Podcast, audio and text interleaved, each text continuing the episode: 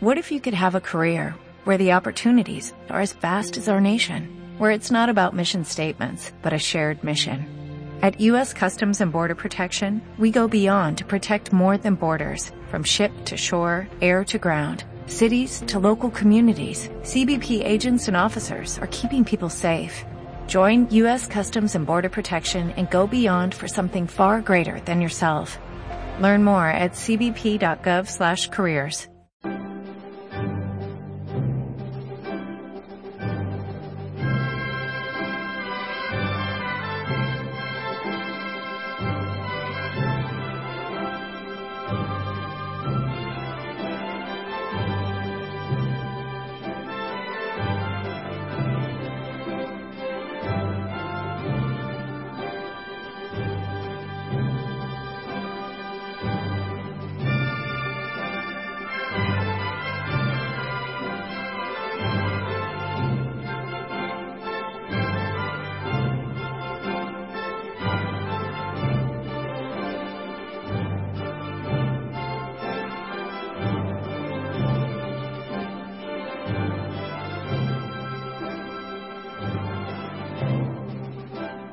Buenos días, queridos oyentes.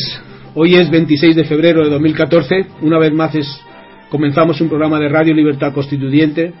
Estamos aquí en Somosaguas con nuestro amigo Jesús Mora. ¿Qué tal estás, Jesús? Hola, ¿qué tal? Buenos días. Y, por su... Parece que sal- y yo también estoy. Sí, claro. bueno, y- y va, va a interrumpir usted y va ahora a presentarle usted. Y por supuesto, don Antonio también. Claro.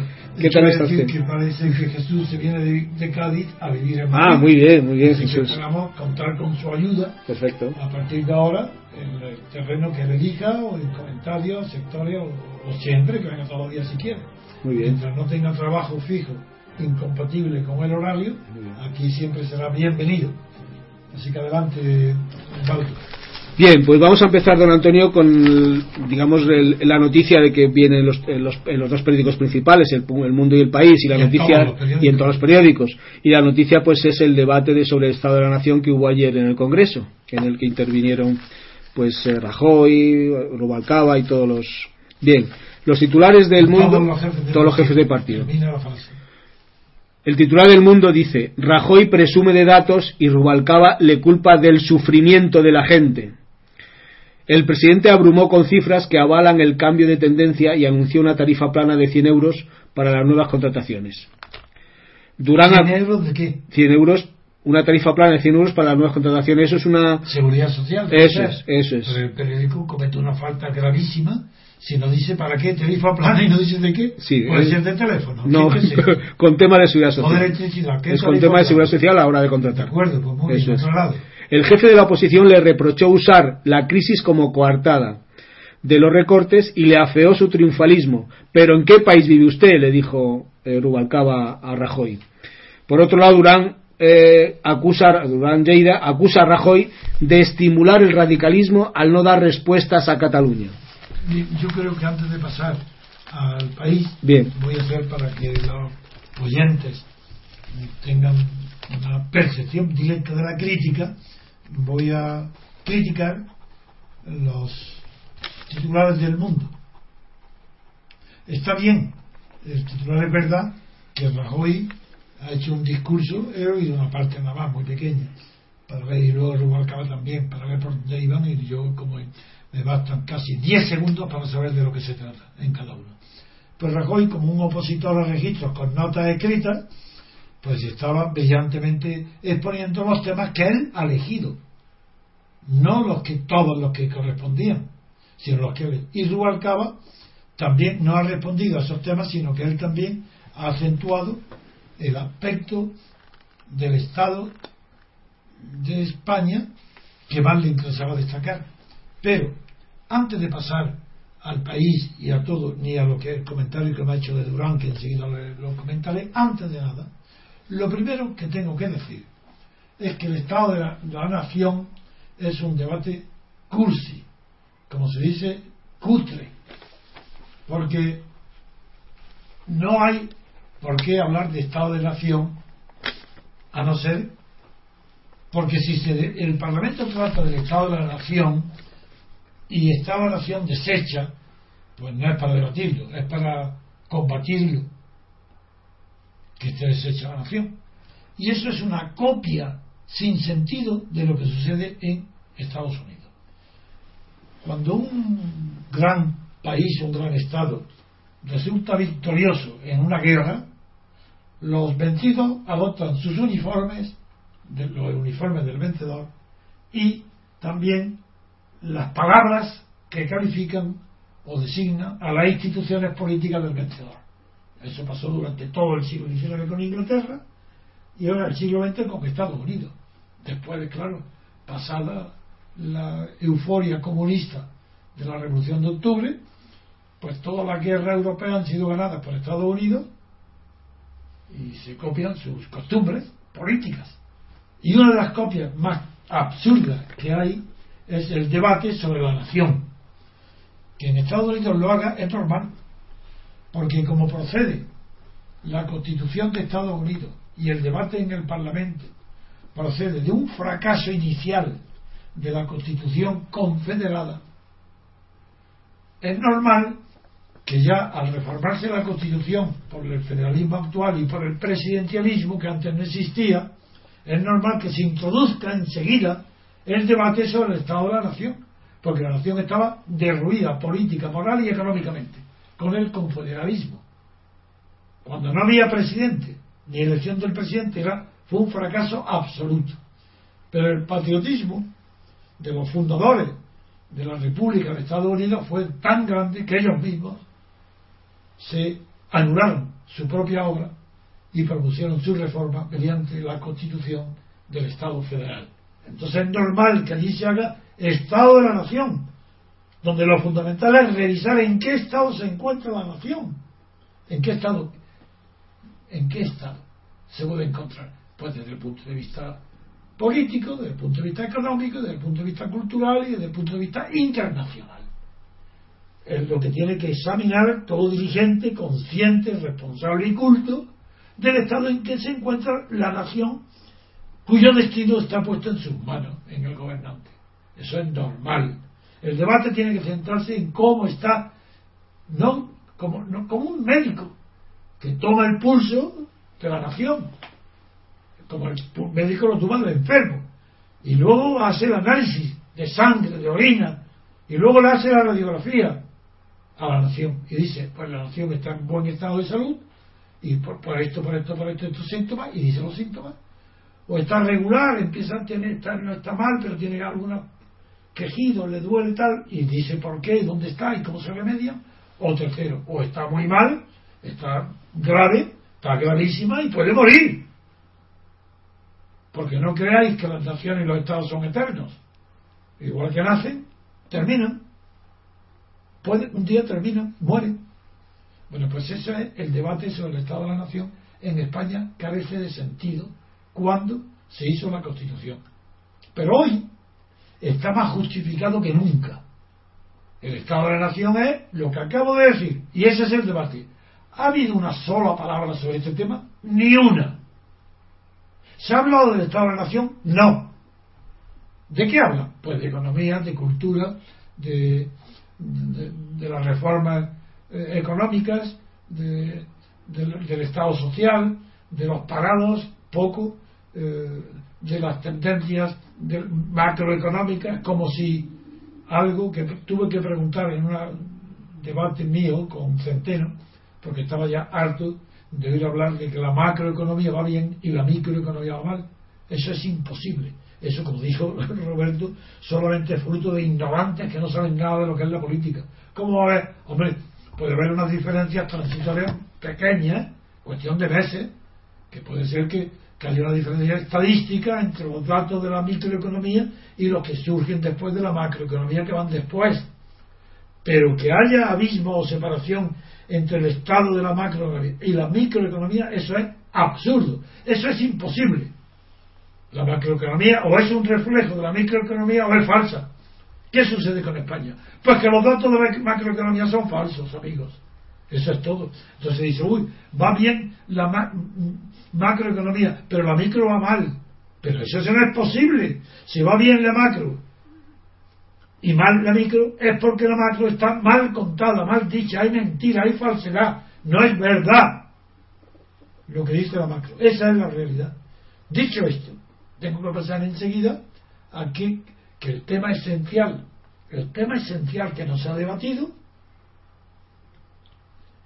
es el Estado de la Nación Española, dado que está siendo contestada su unidad, no solo por Cataluña, sino también por el País Vasco, y donde Cataluña ha llegado tan lejos, tan lejos, en su desafío, su reto, su desprecio a España, a la unidad española, que prácticamente hoy en el discurso no se distingue entre los catalanes separatistas y los no separatistas. Se trata que la Cataluña se quiera separar de España. No los catalanes separatistas, sino Cataluña. Y ese lenguaje lo ha aceptado también en Madrid. Es el colmo. Dan, se dan por derrotados ya el Rajoy este es un incompetente, un incapaz. Y no digamos Rubalcaba, porque Rubalcaba contribuye al fuego que está destruyendo el concepto unitario de nación al hablar de federalismo. Y cuando la culpa total, absoluta, el 100% de la culpa la tiene Juan Carlos, el rey, por decirle a los separatistas que hablando se entiende la gente. Pero el segundo responsable hoy es el príncipe. Pero, pero será posible que tengamos que presenciar esa falta de carácter, esa falta de personalidad, ese miedo, ese no saber ser un rey que el príncipe demuestra a cada acto que realiza con la princesa Leticia al lado. Pero este es el colmo. De manera que un empresario, en el congreso este de los móviles de Barcelona, un empresario perteneciente al partido fundado por Laporta, por el Club de Fútbol Barcelona, un, empresario se atreve a negarle el saludo, no darle la mano al príncipe Felipe cuando éste le tiende la mano para saludarle. Bueno, ya es bastante humillación que el príncipe está en nombre de España, está en nombre de su padre, en nombre de España. Entonces, no, no solo tolera esta humillación, no solo en el acto se tiene que ir de allí porque estaba en presencia de Arturo Más y Arturo Más muerto de risa detrás viendo la maravillosa escena que se ofrecía a sus ojos. Este empresario le niega el saludo y el príncipe se rebaja hasta el punto de decirle que por qué no le saluda, por lo menos por educación. Llega a decirle que lo salude por educación y termina diciéndole amigo. Pero ¿qué se creen estos imbéciles de reyes y príncipes que pueden confundir las costumbres sociales con la eh, línea de dirección política? ¿Pero qué es esto? ¿Qué amigo ni qué amigo? ¿Cómo le puede llamar amigo? Claro, provoca que el catalán empresario diga, yo no soy su amigo. Pero esto, esto es que hay derecho a permitir este rebajamiento de España. Es que se puede permitir que la monarquía llegue a ese desprecio por, por la unidad de España. Y también, ¿qué es lo que dice el príncipe? Dijo igual que el padre, diálogo, diálogo y diálogo, y el padre hablando se entiende la gente. Pues no, señor, hablando se llega al extremo de negarle el saludo al príncipe, es decir, España, a decir que no es su amigo. Y todo esto con la sonrisa abierta indisimulada de Arturo Más presenciando la escena. Y además tienen en la desfachate que Durán y Lleida, según el mismo dato que da el mundo, Durán Lleida, que pasa en Madrid por ser un hombre moderado en relación al separatismo, no es verdad. En primer lugar es un corrupto, cuyo partido ha sido corrompido y han llegado a un acuerdo con el fiscal para que no vayan a la cárcel. Y esto no se puede olvidar que es un corrupto, como es corrupto lo Oriol, como es corrupto toda la clase dirigente catalana, política. No olvidando eso, hay que añadir ahora que se equivoca por completo, es absolutamente un hipócrita, es tan separatista como Puyol, es tan separatista eh, como Arturo Más, es un con piel de cordero, hipócrita, que dice, mm, como que le corresponde a su antiguo origen demócrata cristiano. ¿Y qué es lo que dice este? Pues dice igual que el rey, que hablando se entiende la gente. ¿Y por cómo lo dice Durán? Pues ha dicho que acusa a Rajoy de estimular el radicalismo al no dar respuesta a Cataluña. ¿Pero cómo a Cataluña? Al no dar respuesta al separatismo catalán, sí, pero Cataluña, es que en Cataluña todos son separatistas. ¿Pero qué, quiere decir Durán? Estimular el radicalismo. Pues no, señor Durán, exactamente lo contrario. El radicalismo se estimula cuando enfrente de ese radicalismo catalán ni el gobierno de Rajoy, ni el rey ni el príncipe frenan, lo frenan, se oponen, le impiden, no lo reciben, no les hablan, le retiran el saludo al revés. El rey no puede recibir a ningún separatista, ni el príncipe le puede saludar. Y por esa razón se equivoca Durán, porque lo que estimula el radicalismo es la pasividad, la indiferencia, la falta de energía de, de los que dicen defender la unidad de España, es decir, del Rajoy, del rey, del príncipe. Eso es lo que estimula, porque la prueba es el resultado. ¿Qué política lleva la transición española frente al separatismo catalán y al vasco? No ponerse nunca de frente, tener un exceso de considerarlo, saludarlos por educación, llamarle amigos como el príncipe, pero ¿qué hacía Zapatero en la, en la Moncloa o Felipe González Baznar? gobernar con el separatista, con los separatistas que no tenían la mayoría absoluta en Madrid y le daban todo lo que pedían, todo el dinero y lo de menos. Lo que viene es lo que hay hoy. Porque ese es lo que ha estimulado el, el crecimiento multiplicador del separatismo catalán es la, es la ayuda que tiene permanentemente por parte de Madrid. Que no hay oposición en Madrid, que no lo trata como debe, con desprecio no recibiéndolo, no hablándole. ¿Cómo? Separatista. Y a usted no lo recibo, ni, ni le doy la enhorabuena por las cosas como le hizo Margal cuando da la enhorabuena por el éxito de la viada. Es que es el colmo, es que hacen lo contrario de lo que tienen que hacer. Durán se equivoca, diciendo que además ¿eh? la culpa del radicalismo es porque Madrid no da respuesta a Cataluña. Pero qué, es, qué vergüenza, Dios mío. Esta es la realidad que el rey, el príncipe y todo están aupando el separatismo catalán y ahora en el debate sobre el Estado de la Nación que tenía que versar exclusivamente sobre ese tema, pero en exclusiva, monográficamente. No hablar de economía, ni cultura, ni de nada. El de Estado de la Nación es gravísimo. Se está muriendo, está agonizando, se está muriendo. No digo que vaya a morir, que en el sentido que haya que enterrarla en un cementerio porque ya pasa la historia, eso no va a pasar. Pero que moralmente, culturalmente, anímicamente está deprimida y muerta del cáncer que tiene con el separatismo, eso es evidente. Quien no lo ve está mintiendo. Y un debate sobre de la Nación que no se centre, pero la hora entera y dos horas y un día entero sobre ese tema es falso. No hay nada que oír, no tiene nada que decir. Ninguno. No hay ningún político a la altura de las circunstancias, ni uno. Todos tienen que irse fuera del juego político. ¿Por qué esos políticos? ¿Por qué, ¿Por qué España ha elegido, tiene hoy, unos políticos tan mediocres? ¿Por qué tan incompetentes? Que no ven el peligro, no ven que se está deshaciendo la conciencia unitaria de España como país único, como un Estado único.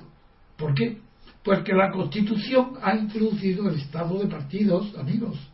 Ese es, amigos, mi palabra amigos va dirigida exclusivamente a vosotros, porque todo el resto son mis enemigos. Yo me disimulo. Los separatistas catalanes son mis enemigos. Y estos cobardes como Rajoy o Rubalcaba, bueno, no son mis enemigos porque no tienen categoría para ser mis enemigos son despreciables, porque ven los peligros, les importa tres cominos, no saben nada, no les ocupa más que sus cargos, sus vanidades, sus corrupciones. Como Rajoy, que está corrompido por la lista Bárcena, se sabe seguro, y sin embargo de eso ni habla, elige los temas que a él le da la gana, y que hace Rubalcaba. Pues no, no, no saca lo, duro, no lo saca tampoco, va cada uno lo suyo porque ambos están pensando en qué, en el Estado de la Nación, no es verdad. ¿En qué están pensando los dos? en las próximas elecciones europeas. Y cada uno ha hecho el discurso que quieren oír sus partidarios. Ahí no ha habido debate. Ha habido dos conferencias distintas, fundamentales. La del PP y el PSOE, sin debatir. Cada uno ha elegido el tema que cree que le va a dar más votos en las elecciones europeas. Y Europa, que es una quimera que acaba de perder en Ucrania otra de las oportunidades tantas como ha tenido eh, desde que existe la Unión Europea, primero con los Balcanes y ahora con Ucrania, que es, invitan ante la Unidad Europea, movilizan a sus partidos para qué? Si la Unidad Europea está fracasando una vez y otra y otra y otra. Si no existe, no hay una unidad política ni europea, ni hay poder europeo. Sí, claro que hay poder europeo, económico, para mandar las troicas a vigilar el cumplimiento y eso menos mal, que por lo menos quieren controlar ahí. Las troicas a Portugal, a España, a Grecia, aunque España haya eh, tenido, eh, sí, la, aventura que no han venido la troika, pero sí que ha habido un rescate en forma de 40.000 millones de, de euros a la banca, para rescatar la banca.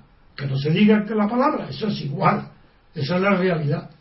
Pero el Estado de la Nación Española no se ha debatido, no se sabe. No, claro que lo sabemos. Pero ¿por qué, ¿por qué no se enfrentan en el Parlamento y debaten sobre el Estado de la Nación Española? En Cataluña, en el País Vasco, y en el resto de España, en Baleares, en Valencia, en Canarias, allí donde hay algún síntoma de debilidad, Estado de la Nación, ¿cómo está? Poner el termómetro, decirnos la verdad. No, eso no ha habido, ni lo habrá, porque no tienen capacidad, ni carácter, ni tienen voluntad de enfrentamiento, porque constituyen todos una clase política que está más unida entre sí que los intereses que dice representar, porque no representa a nadie. Ni un solo diputado representa a nadie. Sí, de, los que lo han votado. Sí representa al jefe que lo ha puesto en la lista. Y a eso lo llaman nuestros representantes. ¿De quién habla la prensa cuando dicen nuestros representantes? Serán representantes de Rajoy, de Rubalcaba, y por supuesto, o de Cayo Lara, o de Rosa Díaz. Pero representantes nuestros de los españoles, de los que votan, mentira. Porque el que vota monta lista. Y esas listas representan a los jefes de partido que hacen las listas. Que nadie hable de nuestros representantes porque no existen. Un debate en círculo, en un vaso de agua y un círculo cerrado, donde debaten entre sí los partidarios diputados de un partido o de otro. Pero no hay debate sobre el Estado de la Nación. Eso es lo que quiero decir. No ha habido una sola palabra de debate sobre el Estado de España, de la nación española. Y eso es lo único interesante. yo podría estar hablando de esto un año, porque la filosofía política es muy rica sobre el tema de nación y Estado. Y la ignorancia de las universidades españolas, de la prensa española, de los catedráticos, de los escritores, es tan grande respecto al concepto de nación y Estado que no saben ni, ni de qué hablan. Sí, qué concepto. Aquí, desde que Ortega se dio el concepto subjetivo de nación como proyecto, eso lo aprendió José Antonio en la Falange, lo hizo Franco, y a partir de ahí no hay un solo personaje público que no hable de España como proyecto. Pues es mentira, España no es ningún proyecto. Aunque España no tenga ningún proyecto, sigue siendo España. Y con proyecto no valía, España sigue siendo España. no es proyecto ninguno. Ni siquiera era proyecto de España con el imperio. No era proyecto.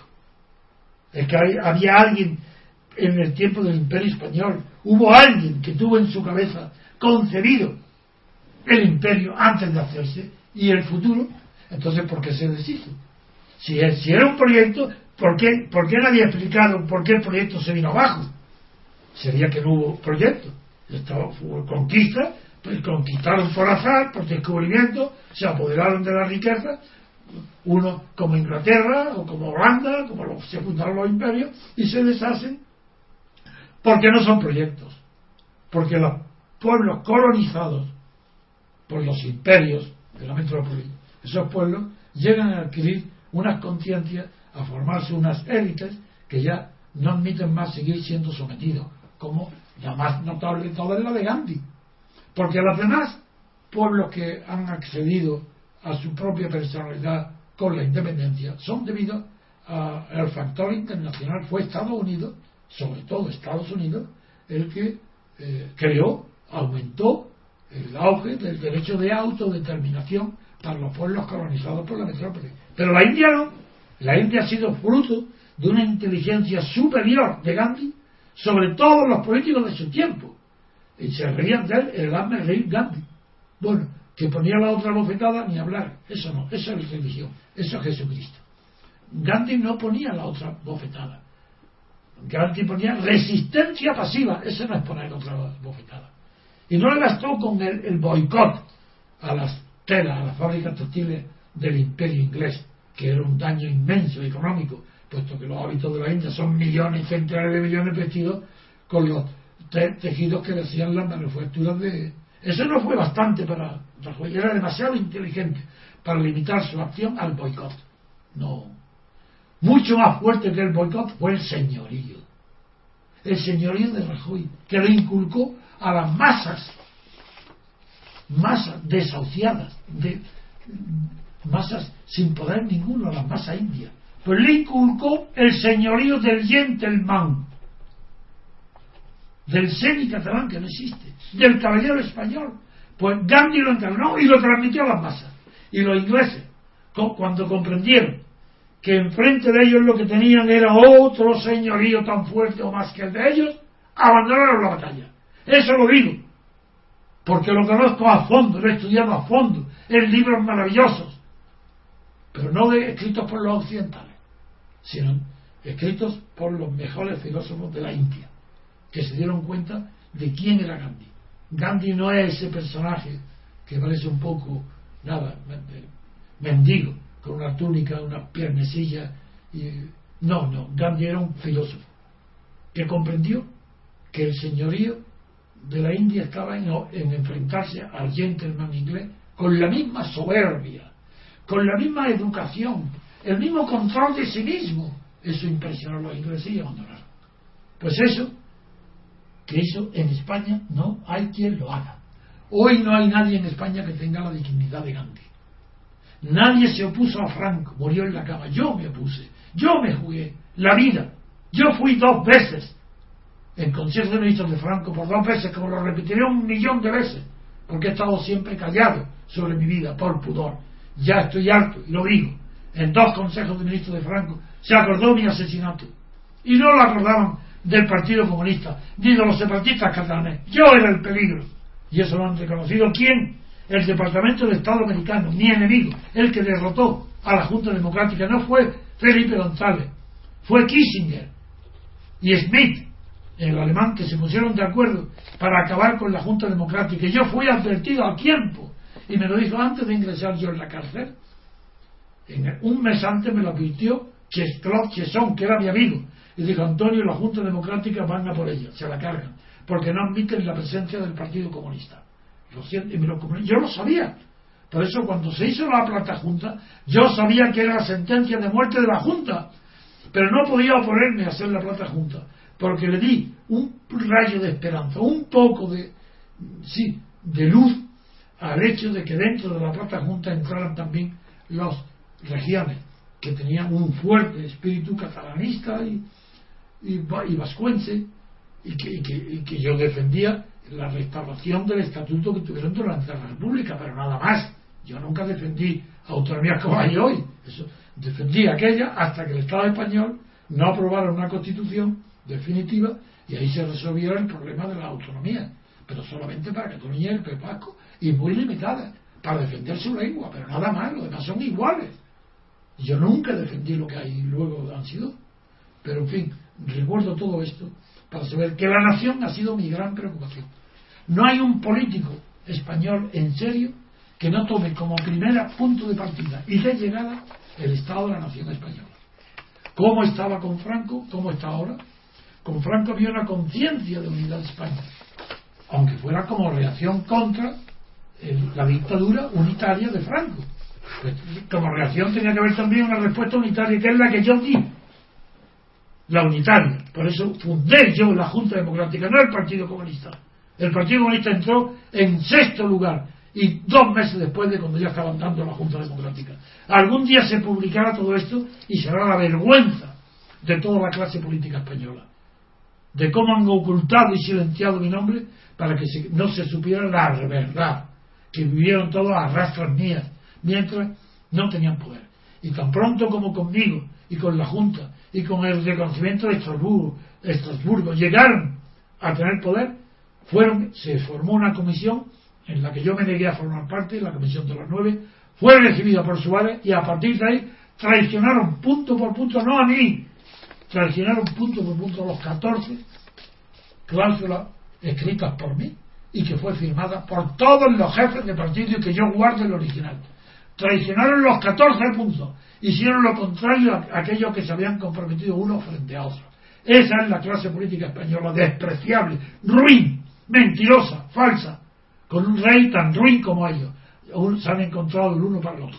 El rey Juan Carlos traiciona a su padre y se encuentra con el apoyo de todos los partidos que se han traicionado a sí mismos, diciendo lo contrario de todo lo que hicieron bajo el franquismo. Es un horror, un horror moral. Y ese horror moral no se ha visto ayer en, el hemiciclo ni una palabra de ella. Muy bien, entonces esto respecto a los comentarios que necesita el mundo. Pero luego en el país continúa. Sí, en el país eh, titula eh, La situación económica centra el debate del estado de la noción. Rajoy da por acabada la crisis y anuncia estímulos al empleo. El presidente promete una tarifa plana de 100 euros, que ya lo comentaba el mundo, para la cotización de la seguridad social en nuevos contratos fijos y eximir del IRPF a salarios de menos de 12.000 euros. Esos son los, los titulares del país. Es decir, repito, ahí tenéis la prueba. El país, un periódico que presume intelectual, y desciende a la vulgaridad de no darse cuenta que el Estado de la Nación tiene muy poco que ver con que se pongan tarifas planas de 100 euros o poco que ver con todo lo que habla Rajoy. Eh, pero muy poco, porque habla de economía. Pero vamos a ver. Pero es, normal que se hable de economía, pero no el día del debate de la nación. El día del debate de la nación que ver dos puntos. Situación de España en cuanto a su unidad y luego, en cuanto a los grandes valores de una nación, tienen que ser los dos primeros, tiene que ser la libertad y la igualdad. Entonces, en la igualdad es un aspecto. La libertad es el principal, porque ya se sabe por la historia de miles y miles de años demostrándolo todos los días, que con la libertad se puede alcanzar un índice decente de igualdad. Porque la igualdad es imposible alcanzar en sentido literal, porque somos desiguales, no solo en talento y fuerza física, sino desiguales en capacidad de trabajo entonces el que más trabaja es natural que consiga resultados que el perezoso no consigue. La igualdad es imposible. Y no se va a, ir a un régimen de igualdad como el soviético, porque también es falso, es mentira. Así nada más que la creación de una nueva clase dominante y el reparto y el abuso de poder y la corrupción. Luego, aquí el Estado de la Nación, primer punto, ya lo examiné hasta ahora, al comentar la falsedad de las declaraciones que recoge el mundo sobre sobre el príncipe o sobre Durán y Lleida. Y ahora en el país, debo decir, está bien que se hable un poco, pero no mucho, del estado económico. El estado de la nación, como estaba antes supervisada por Europa, por Bruselas, está bien que se hable un poco, si hoy parece que las cifras de la macroeconomía, que son engañosas para España, de España, permiten que ya parezca que hay un porvenir mejor, que el discurso de Rajoy Rajoy su discurso es falso, entero, porque está basado en datos falsos, que sirven para engañar a Bruselas, pero no para engañar a los españoles que siguen con la misma miseria y el mismo falta de dinero para poder vivir normalmente. Porque no hay diferencia entre micro y macroeconomía. Y lo que es falso es la macro. La micro es verdadera, porque es la que todo el mundo vive y sabe. Bien. Entonces, a esto hay que añadir que, ¿cómo, cómo es posible dedicar un día entero y dos, y hoy también, al Estado de la Nación sin pronunciar una sola palabra sobre la libertad. ¿En qué estado está la libertad de los españoles? ¿Son libres los españoles? ¿Pueden elegir los españoles libremente a sus representantes? ¿Son libres los españoles porque tienen un poder judicial independiente, donde no se puede ingerir ni el poder ejecutivo ni el legislativo? ¿Es que hay separación de poderes? Es decir, es que eh, lo, ¿Quién elige a los diputados? No lo eligen los presidentes de cada partido al hacer las listas. No son ellos los que eligen a los diputados poniendo el orden incluso en el que son presentados para que el número de votos decida el número de diputados que cada partido tiene. ¿Es que acaso no se vota en España los partidos y no los diputados?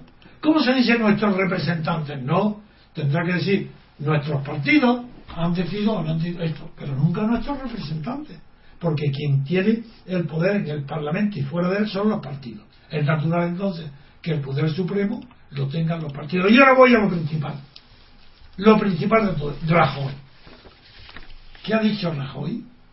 Rajoy ha dicho que se opone, que no, que no es verdad que no quiera recibir a, a Arturo más. No, él dice, no, pero cuando, ¿cómo lo voy a recibir? Si está prohibido, si es lo que quiere es que yo conteste a, a su respuesta, que le dé respuesta a su permanente mm, provocación de que quiere celebrar un referéndum que le cedamos nosotros, le ceda España, le ceda a la autonomía de Cataluña la facultad de poder convocar su Generalitat o su Parlamento, convocar referéndum. ¿Cómo lo digo? Eso no puede porque es ilegal. Ah, fíjate, qué argumento. Fijaros, porque es ilegal. No porque sea imposible, ni porque eso no pertenece a la democracia ni a la libertad. No tenemos ningún derecho a poder decidir lo que es España o no lo es, ni a unirla ni a desunirla. Nada de eso, sino porque es ilegal. Y como dice que no le contesta porque lo que pretende Arturo Mar está fuera de la ley, ¿qué añade a continuación? Pero enseguida añade una versativa, pero la constitución se puede reformar. ¿No lo hemos demostrado ahora? Que, han, que lo ha pedido Merkel a Alemania y la han reformado en 24 horas. También dice, es ilegal, es anticonstitucional, pero podemos reformar la constitución. Eso da alas o no al separatismo. Eso no permite que, que Arturo Más diga, uy, ya está admitiendo la posibilidad de reformar la Constitución, para impedir lo que hoy dice que es ilegal, que es la consulta sobre el derecho a decidir. Rajoy es el que permanentemente está dando estímulos al separatismo, diciendo yo no soy un enemigo, yo soy como vosotros, yo soy como el príncipe Felipe, yo quiero daros la mano, soy vuestro amigo. Queréis, yo no puedo daros lo que me pedís porque es ilegal, pero la Constitución se puede reformar. Ese es, ahí termino.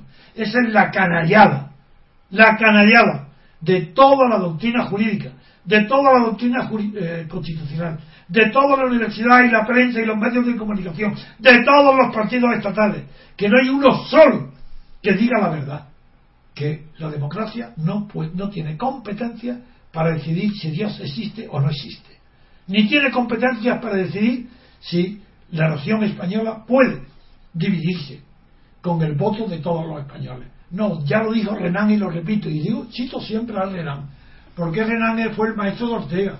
Renan tenía una idea equivocada de la nación, porque era una idea subjetiva, como si fuera el proyecto, yo no, yo sé que la nación es un concepto objetivo, que no depende de la voluntad de los hombres. Si, si la, la nación española no ha sido fruto de la voluntad de nadie, de ningún español, ¿Cómo va a poder disolverse en virtud de la voluntad de unos catalanes o de unos vascos? De una minoría, de la mitad.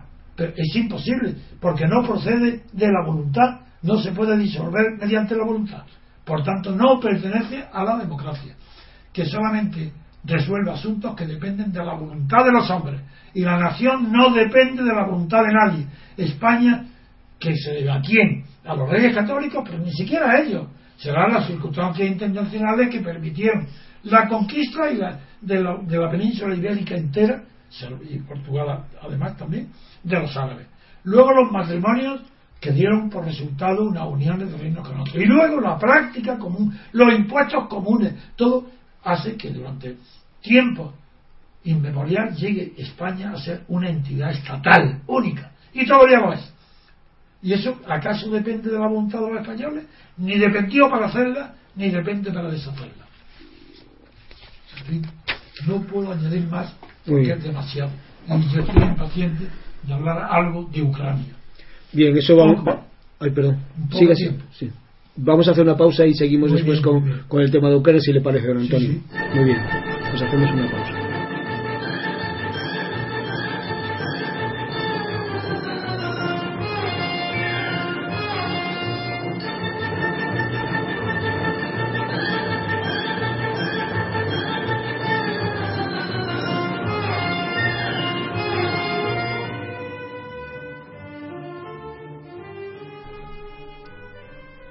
Pues como segundo tema vamos a hablar de Ucrania, que y titula El mundo Rusia agita la ruptura de Ucrania. Miles de personas se manifiestan en Sebastopol a favor de desvincularse de Ucrania. La Rada pide a la Haya que procese a Yanukovych por crímenes contra la humanidad.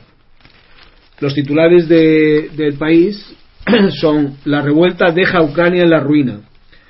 la jefa de la diplomacia de la UE negocia en Kiev un amplio programa de ayudas.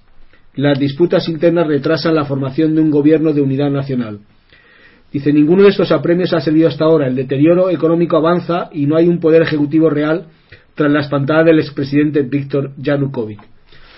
Eh, por otro lado, en la última hora que hemos visto en, Internet, parece ser que disuelven la policía de antidisturbios en Ucrania. Y dice los. No, es que parece ser, es que dicen. Dicen, efectivamente, dicen. El ministro del Interior interino de Ucrania, Arsen Abakov, anunció la disolución de la unidad de policía antidisturbios conocida como Berkut, que significa águila en español. Esta división policial fue responsabilizada por los manifestantes de la mayoría de los enfrentamientos de la semana pasada en Kiev, que dejaron cerca de 100 muertos y 700 heridos. Por otra parte, en Crimea, única república autónoma de Ucrania y donde se cree que se encuentra oculto el expresidente Víctor Yanukovych, se registraron escaramuzas entre pobladores musulmanes tártaros y residentes de origen étnico ruso que han pedido protección a Moscú. Pues estas son las últimas noticias, don Antonio. Su análisis. Sí, seguimos, yo al menos, eh, sigo echando muchísimo de menos a José María Alonso porque sus informes concretos, datos concretos, eran fundamentales para mis análisis. Pero eso no obsta para que hoy recapitule y llegue a unas conclusiones que por ahora son bastante firmes con conclusiones, no conjeturas. Primero, en Ucrania no hay ningún poder establecido. No hay ni siquiera transitorio, no hay poder. Existen cargos, existe un, presidente provisional, pero no hay poder. Cuando la policía pide perdón en público, y al día siguiente acabamos de ver la noticia que es disuelta, quiere decir que tampoco existe poder fáctico, porque poder fáctico ha sido desbordado por la ola moralizante que trae la muchedumbre a la plaza pública. Y ante ese horror de la moral de una muchedumbre que se manifiesta en la plaza pública, dimiten y caen las armas, como pasó en otras veces, por ejemplo, la revolución de los claveles portuguesa, pues ahí fueron los claveles puesto en el fusil era el símbolo de algo nuevo. Hoy en Ucrania está pasando algo parecido, como pasó también, pero con un resultado pésimo, en Egipto. En Egipto las manifestaciones pacíficas de la plaza, en la plaza pública sirvieron para derribar a Mubarak, pero no han servido para construir un nuevo poder. Yo dije ya entonces y lo comparo con lo que puede suceder aquí, por eso lo traigo a colación o a cuento, dije que aquello en Egipto ha habido un verdadero golpe de Estado, que se quedaban los militares, que se habían dado cuenta del error, que había o poder militar o poder de los hermanos musulmanes. Y ante eso el ejército no podía tolerarlo, porque los hermanos musulmanes fue, fueron los que asesinaron a, el, el presidente egipcio, el Sadat. Entonces, igual digo ahora aquí. En Ucrania no hay poder establecido ninguno. Hay una situación de hecho en la que de momento ha sido derrotada Rusia, Putin. De momento, porque no ha habido una derrota clara, sino simplemente que eh, ha perdido el apoyo que tenía en el antiguo presidente que está huido en Crimea probablemente ha, perdido eso, la pérdida de Putin es evidente. Pero es de momento, porque enfrente de Putin no hay ningún poder establecido. Y la, y la pérdida de Putin sería definitiva si enfrente, en Kiev, ya hubiera un poder establecido, contrario a la Rusia, a Putin. Pero eso no está, todavía no ha sucedido. En cambio, Putin, terminados los Juegos de Invierno, que yo dije que no dirían una palabra, porque no quería perjudicar el, acontecimiento ante el mundo entero de los eh, Juegos de, invierno, sí. Eh, en cambio, ahora ya sí que habla. Y habla con prudencia, con mucha prudencia, a lo que no estábamos habituados. Putin ha sido bastante chulo en Georgia. Y aquí está actuando con mucha más prudencia que en la guerra de Georgia. Donde ahí sí se enfrentó derecho inmediatamente, aquí no. ¿Por qué? Porque tiene algo que ganar que es mucho más que lo que tiene que perder, que es Crimea. Crimea prácticamente, de hecho, está ya en poder de, Putin, de Rusia. Porque los tártaros están en, como cuando yo analizo las situaciones políticas y me retrotraigo a los grandes antecedentes que operan en la historia, uno de ellos es Crimea. Porque Crimea fue el triunfo de los rusos, de la India rusa, contra los tártaros. Hace muchísimos años, mucho antes de la revolución, con los zares. Y hoy, ¿qué, despierta? Esa tendencia. Esa tendencia que son los tártaros. Pero los tártaros serán, es, los rusos que piden ayuda a Putin, es un pretexto diplomático. Se está preparando todo para que Crimea se incorpore inmediatamente, se anexione a Rusia. Lo cual además es justo históricamente. Porque Crimea era, era rusa. Y fue Khrushchev, lo repito, en el año cincuenta y tanto al final, que caprichosamente, para distribuir los cargos entre los jerarcas y los burócratas y el aparato, el, aparato de la soviético, pues Khrushchev le dio la autonomía a la, a la República de Autonomía de Crimea, pues se la dio a Ucrania cuando antes estaba bajo directamente integrada en Rusia por los Ares y Crimea y Sebastopol y los balnearios y el Mar Negro que tanto conocemos, porque incluso eh, Gorbachev fue el último que perdió el poder, pero antes se refugió en Crimea, en Sudacha, y ahí ya Yeltsin lo demandó detener y fue, aunque fue bien tratado, pero es que Crimea es Rusia, es Rusia, y va a volver a ser Rusia, y eso va a convertirse en qué? En un triunfo apoteósico de Putin. Por eso no hay que yo no soy partidario de Putin, ni me gusta, porque no olvido que era un agente del KGB. Y no olvido que hay una mafia en Rusia de oligarcas corrompida por completo, que hay fortunas colosales. Yo no tengo la menor simpatía, por, pero tengo una gran admiración por Rusia. Respeto por Rusia, por ese pueblo tan inmenso. Que Europa, yo pienso como Dostoyevsky, no seremos nada mientras Rusia no venga a darnos una salida grande a Europa. Y eso, como yo quiero y deseo y preparo, aunque cueste 100 años, la visión de que Rusia pertenece a Europa, claro, que pertenece más a Europa que, que, muchos de los pueblos que hoy están en el límite entregados, porque Letonia, Lituania, si todos esos pertenecen a la antigua era la antigua Polonia, era la antigua oligarquía de Polonia. Los reyes polacos eran de la dinastía lituanos o letones. Como conozco la historia, sé guiarme. ¿Y hoy qué pasa? ¿Que Putin ha perdido la batalla? Sin duda ninguna. ¿Y qué pasa la prensa? Que dispute palabras de quién? De personas que no tienen ni idea de política, pero son antisoviéticos.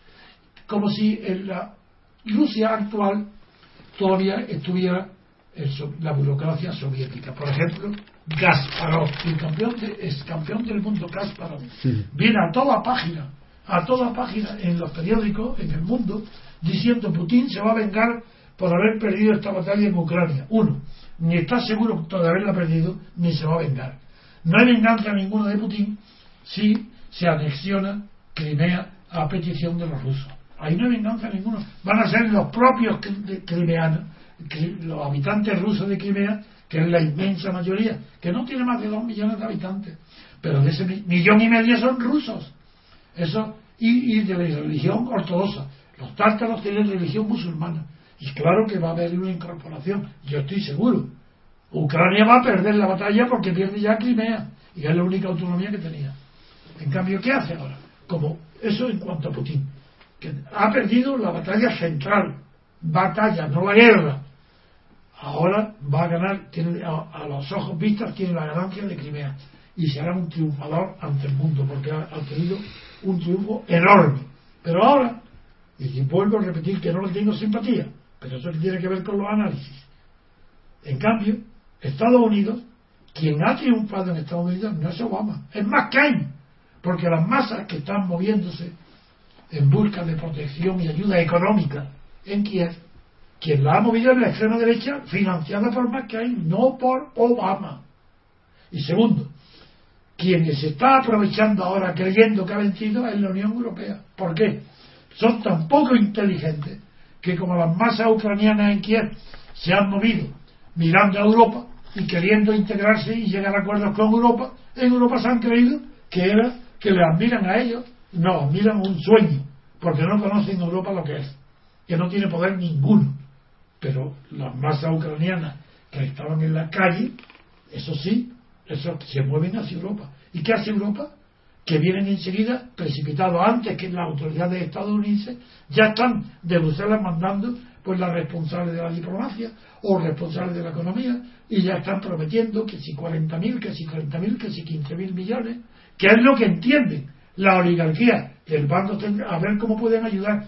Pero una cosa es ayudar con dinero y otra cosa es integrar a Ucrania en Europa. Eso es imposible hoy. Lo, ya lo veréis. Y la batalla no está terminada, está comenzada. Y ha, empezado con una derrota de Yanukovych, que está refugiado, que era protegido por Rusia, claro, ha perdido Putin porque protegía a una persona indeseable, por corrupta y porque no había sabido detener y contener a las Fuerzas Armadas para que no reprimieran a las multitudes indefensas en la plaza pública.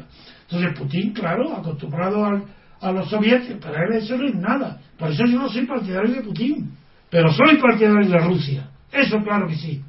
Soy partidario de Rusia, de Rusia y quiero que Rusia cobre y recobre la dignidad que el pueblo ruso ha tenido, aunque haya sido vejado durante tantos años por zares y por los soviéticos. Pero me atrae Rusia y la historia de Rusia. Y deseo que triunfe Rusia, porque el triunfo de Rusia será el triunfo de Europa. Esa es la razón por la cual quiero que triunfe. Lo demás está claro. ¿Qué hay? Pues que no hay, no hay poder. Europa no tiene poder, pero hay apariencia de poder. Que las masas están esperando demasiado de Europa. Que Europa no le va a poder dar las masas lo que ellas esperan y que va a haber un resentimiento y una frustración contra Bruselas en Ucrania. Al tiempo, lo veremos. Porque yo me anticipo a los acontecimientos no porque sea más listo, sino porque tengo presente las fuerzas de la historia y sé las mentiras de la clase política. Como sé lo que es la burocracia política, la rusa, la de Bruselas y la de España, pues sé lo que se espera a las pobres masas de Kiev que esperan salvación de Europa que no puede darle. Eso es todo lo que se puede decir hoy a falta de más noticias que nos dé el corresponsal nuestro José María Alonso. Aunque ya es bastante que hoy tengamos la noticia de, la disolución de la policía, ¿no? que es la noticia principal del día. Primero los policías piden perdón y claro, unos policías que piden perdón dejan de ser policías. La disolución estaba ya el día que la policía pide perdón por la muerte, ese día la policía ha acabado, ha terminado. Le pasa igual que a los reyes. El día que Juan Carlos pide perdón por haber matado a un elefante, está terminado, acabada la monarquía. No importa que ahora como los elefantes parezca que está de pie, no importa, la monarquía acabó el día que Juan Carlos la apuntilló pidiendo perdón al pueblo y prometiendo que nunca más lo, haría, lo volvería a hacer como un niño recogido infragante con cuatro años haciendo una barra basada. La monarquía, igual, la policía es lo mismo. Si la policía pide perdón, hay que disolverla enseguida, habrá otra cosa. Y eso es lo que ha pasado. La consecuencia de pedir perdón tenía que ser la disolución de la, esa policía que ha abatido a personas inocentes en la, plaza pública. Muy bien, Antonio, pues vamos a acabar aquí el programa. Muchas gracias a los oyentes, muchas gracias a, a usted, a Jesús, y hasta el próximo día.